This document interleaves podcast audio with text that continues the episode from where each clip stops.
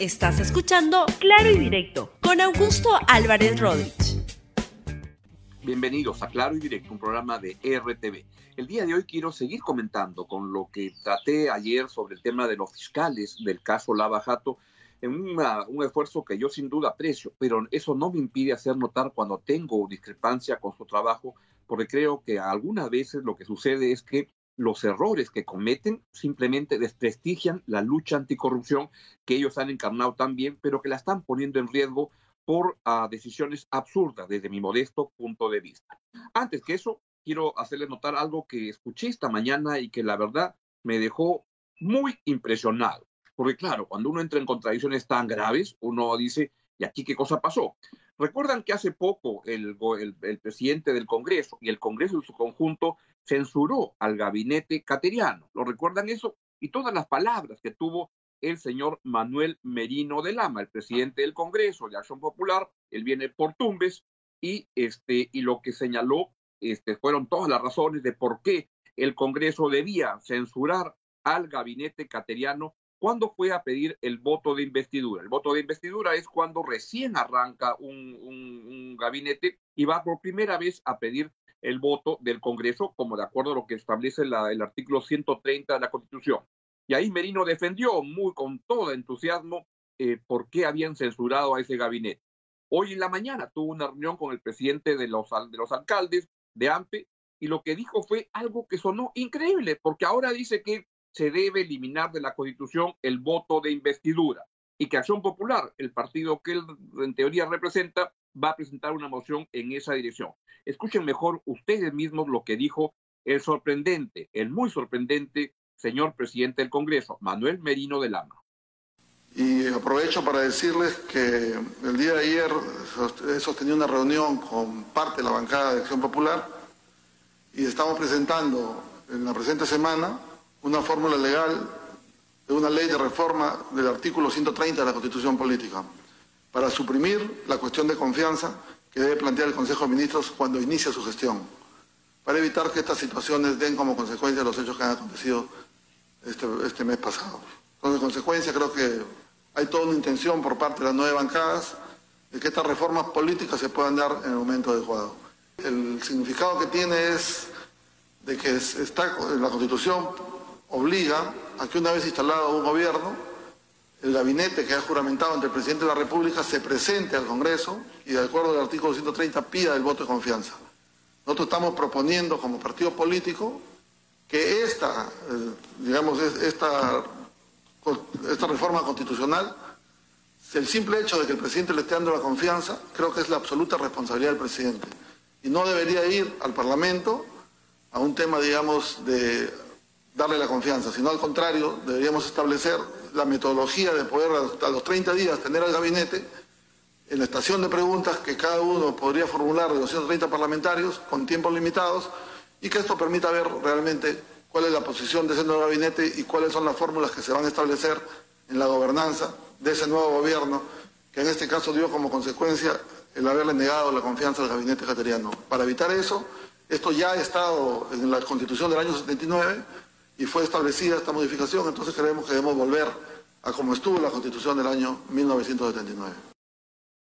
Suena la verdad muy sensato lo que dice el señor Manuel Merino de Lama, pero esto ocurre justamente unos 10 días después de que se bajaron a un gabinete que recién empezaba. Y cuando yo escucho a esto, pienso en dos cosas. Uno, pienso que es un grupo de amigos que entran a un lugar y destrozan el restaurante y luego dicen, no deberían dejar entrar a gente como nosotros, porque somos peligrosos, para eso nos invitan. Pero más aún, cuando pienso y escucho estas cosas que dice el increíble Manuel Merino de Lama, presidente del Congreso, yo me voy inmediatamente hasta su tierra y pienso en esto, en un buen ceviche de conchas negras. Así es, porque la verdad, qué curioso el señor Manuel Merino de Lama. Qué buen ceviche de conchas negras. Provecho. Bien, vamos al tema central del día de hoy y tiene que ver con lo que está pasando en la Fiscalía Anticorrupción. Yo quiero empezar diciendo que el equipo especial Lavajato ha cumplido un papel muy importante, muy valioso para el país en lo que concierne a la lucha contra la corrupción. Pero uno de sus integrantes, el señor José Domingo Pérez, creo que desde hace algún tiempo está tomando decisiones un poco incomprensibles desde mi modesto punto de vista, que desprestigian la credibilidad del trabajo de esta importante dependencia del Ministerio Público. Y acá han habido varias decisiones que yo las he comentado en este programa, como por ejemplo cuando quiso investigar al magistrado del Tribunal Constitucional, José Luis Sardón, por qué él había votado por la escarcelación de Keiko Fujimori, lo cual le molestaba a él. O cuando quiso meter preso al abogado Humberto Abanto por ejercer su derecho de libertad de expresión y de defenderse. O cuando quiso hacer lo mismo porque Keiko Fujimori había mandado una carta pública a, los, este, a su partido político, Fuerza Popular. La verdad que no simpatizo con el, el, Fujimorismo, pero a mí lo que me interesa es que se defienda la ley. Y ahí creo que están habiendo algunas arbitrariedades y exabruptos por parte del fiscal José Domingo Pérez que hay que criticar, o por lo menos si es que alguien discrepa, debe tener el derecho de criticarlo. Lo que pasa es que José Domingo Pérez, cuando lo critican, acusa a quienes lo critican de dos cosas, que son fujimoristas y que son corruptos. Es todo lo que él suele repetir en estos casos. Y ahora acaba, como les comenté y como entrevisté ayer a Julio Guzmán, de cometer, creo, otro obvio error, porque acusa al presidente del Partido Morado, al señor Guzmán, de que este Odebrecht le ha dado 400 mil dólares. ¿Saben cuál es el fundamento? Que hay, todos deben ser investigados, por supuesto, si es que hay un fundamento para eso. Pero esto empieza con un meme que manda a un periodista, era, era político antes, José Barba Caballero. Y entonces diciendo eso. Luego hay una este, mm, congresista política como Marta Chávez, cuya ecuanimidad es cero, que lo dice y lo repite en el programa de Rosa María Palacios en Radio Santa Rosa. Luego aparece un congresista, que ya no lo es congresista del Frente Amplio, Humberto Morales, cuya seriedad, y ustedes lo van a ver, la verdad que es lamentable.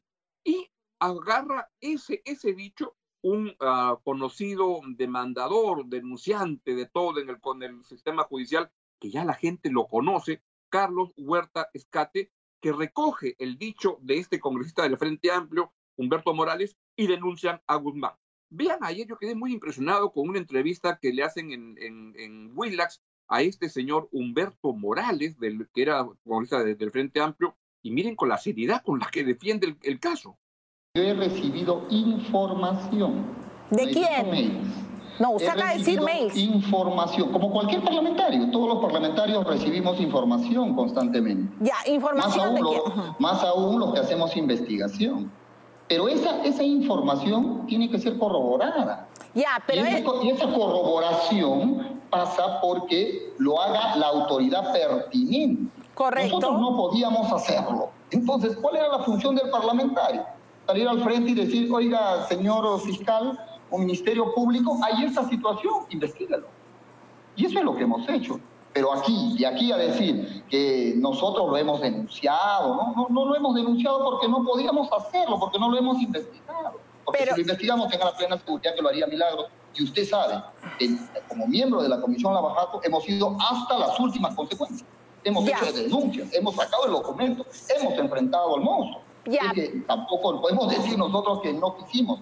Habría recibido 400 mil dólares. Esa es mi pregunta directa.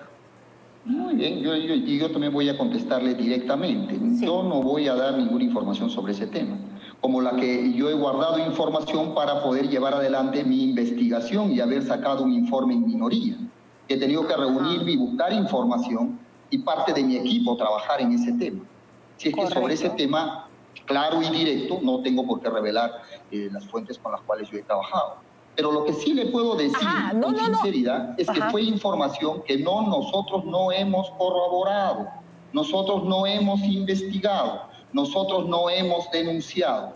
¿Por qué? Porque no podíamos eso es increíble, porque qué tal si, por ejemplo, alguien dice que ese señor Morales y Marco Arana, su candidato presidencial, recibieron medio millón de dólares de Odebrecht. Y entonces, ¿qué? La fiscalía tiene que abrirles simplemente porque hay un dicho de una persona y ahí está el grave problema sin haber más indicios que apunte al hecho delictivo ni a la persona del denunciado, y sin que el Ministerio Público, que además cuenta con la información que Odebrecht le ha entregado, sin que haya, este, se, haya algún fundamento de un aporte, este, mm, un elemento que vaya en esa dirección de que haya un aporte, el fiscal Pérez abre diligencia preparatoria contra Guzmán y declara que el caso es de alta complejidad y establece un periodo de investigación que es justo de ocho meses, que coincide con la elección del próximo año, donde en teoría este señor Guzmán podría ser candidato. yo creo que tengo muchas críticas a lo que plantea el señor eh, fiscal Domingo Pérez, porque el rastreo de dónde viene el fundamento de esta denuncia es, quiero decirlo con sus letras, un mamarracho. Y si en función de eso se abren casos, estamos en un grave problema. Y yo cuando esperaba que el señor Rafael Vela este, le diera más coherencia, diera una respuesta para poner estas cosas donde deben ponerse, ayer lo entrevistó Jaime Chincha y quedé aún más sorprendido con el señor Rafael Vela. Escuche usted lo que respondió Vela. ¿Cuándo va a ser citado el señor Guzmán?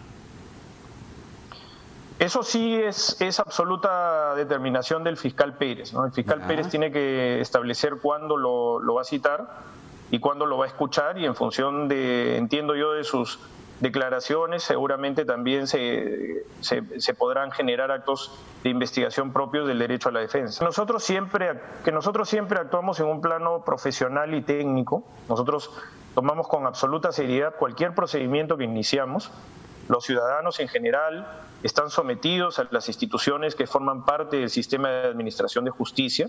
Siempre nosotros tenemos la expectativa de su propia colaboración dentro de la democracia y cualquier tipo de declaración de carácter político nosotros no podemos comentarla. Solamente el, el, carácter técnico de la investigación y a partir de, de, todas las decisiones que puedan tomarse, que se justifican en la ley, nosotros podamos investigar sin distinción y sin tampoco ningún tipo de condicionamiento ni prejuicio. Los fiscales son autónomos en ese sentido y las indagaciones, las diligencias preliminares que puedan ordenar no van en orden de ningún otro cálculo, sino de la aparición de denuncias que evidentemente no se nos pueden imputar en un sentido de temporalidad. Quiero dejar en claro, señor Chincha, eso, porque efectivamente nosotros no intervenimos en política. Sin embargo, cuando nosotros nos trasladan una denuncia, que además ni siquiera es una denuncia que nosotros hayamos de oficio abierto, es una, denuncia que recibimos de la Fiscalía Supremas, las Fiscalías Supremas han ingresado esa denuncia y nuestra obligación es darle el trámite correspondiente, de tal manera que nosotros no podríamos además estar integrados incluso hasta con, el propio origen de estas denuncias, pero tenemos que necesariamente también ocuparnos de ellas y, tratar de, que dentro de la aplicación de la ley seamos lo escrupuloso que somos siempre en todos los casos. Yo sospeché que había algo malo en lo que estaba diciendo el, señor ah, fiscal Rafael Vela, porque lo que él dice es que un ciudadano va y plantea una denuncia y el fiscal no le queda otra alternativa que ir y abrir un caso y una investigación preliminar. Y la verdad que eso es mentira porque lo que no puede ocurrir, yo sospechaba que cualquier descerebrado va y plantea alguna, alguna denuncia y el fiscal está obligado a hacerlo, eso que está diciendo el señor Vela es mentira. Es, yo le consulté a un abogado muy importante y me dijo lo siguiente, es importante tener en cuenta que según estadísticas oficiales, dos tercios de las denuncias que recibe el Ministerio Público son descartadas debido a no tener mérito para ser investigadas. Esto ocurre en el Perú y en todos los demás países en los cuales el fiscal es quien decide qué investigar y qué no. La razón, este, añade esta explicación, estriba en que no se puede investigar lo que cualquier descerebrado denuncia. Así que es mentira que simplemente el fiscal Domingo Pérez tiene que, este, um, seguir esta investigación. Y yo creo que sí están haciendo política y que lo que está haciendo el señor Pérez es diciendo investigo de un lado, investigo del otro, y esto lo que hace es que pone en duda todo el sistema de, de, lucha anticorrupción con casos que son reales y que están fundamentados, pero las decisiones tan irracionales que toma el señor José Domingo Pérez, y cuando lo critican desaforadamente, este, se pone los ojos, se desorbitan y comienza a insultar a la gente, a mí parece que es inadmisible. Y acá esto ocurre además en un contexto en el cual la pregunta que cabe es una que yo he planteado en este programa antes este, hay una, yo reconozco y, he defendido a los fiscales cuando Chávez se los quiso volar, cuando los han querido acusar por tonterías y los han querido sacar de los cargos, pero lo que pasa es que hay muchas decisiones que son muy incomprensibles. Estos señores piden prisiones preventivas y las regalan y las, y las meten sin darse cuenta que 36 meses de prisión preventiva es ya una condena y esto es inadmisible. El caso de Martín Belaunde, que sin ser acusado, no se llegó a acusar, este, estuvo cinco años preso. ¿Es esto razonable? Y esto lo que lleva a, preguntarse es, este, ¿cuándo acusan? ¿Cuándo vamos a juicios orales? ¿Cuándo hay condenas? Por Dios, ya llevamos cinco años en esto y todavía no existe. y simplemente nos movemos en un gran espectáculo de los fiscales que obtienen largas prisiones preventivas. Y acá estoy citando un artículo muy interesante que publicó Luis Pázara hace algunos meses de unos señores fiscales, estos que están este, ahí, Rafael Vela y José Domingo Pérez, que obtienen largas prisiones preventivas, pero no acusan para condenar a culpables. Y eso tiene que ver con que este, los casos creo que están siendo débiles, que el tema de lavado de activos no tiene un sustento tan fuerte y entonces lo que tenemos es que cuando esto sucede, la importante lucha anticorrupción en el Perú tiene un problema de que se va desprestigiando por decisiones irracionales, como las que cada vez veo más que toma el señor Pérez, y por este, la falta de hechos concretos en que ya de una vez se vaya a juicios orales, se produzcan las condenas y se haga realmente justicia, con rigor y con neutralidad. Menos figuretismo, más acción. Esto es lo que les quería decir el día de hoy y entonces lo dejo en toda la programación de RTV. Viene el Libero en RTV, que es un programa estupendo, y luego viene el noticiero y este, si habla el presidente, ahí estaremos. Nos vemos mañana aquí en Claro Directo en RTV. Chao, chao. Gracias por escuchar Claro y Directo con Augusto Álvarez Rodríguez. Suscríbete para que disfrutes más contenidos.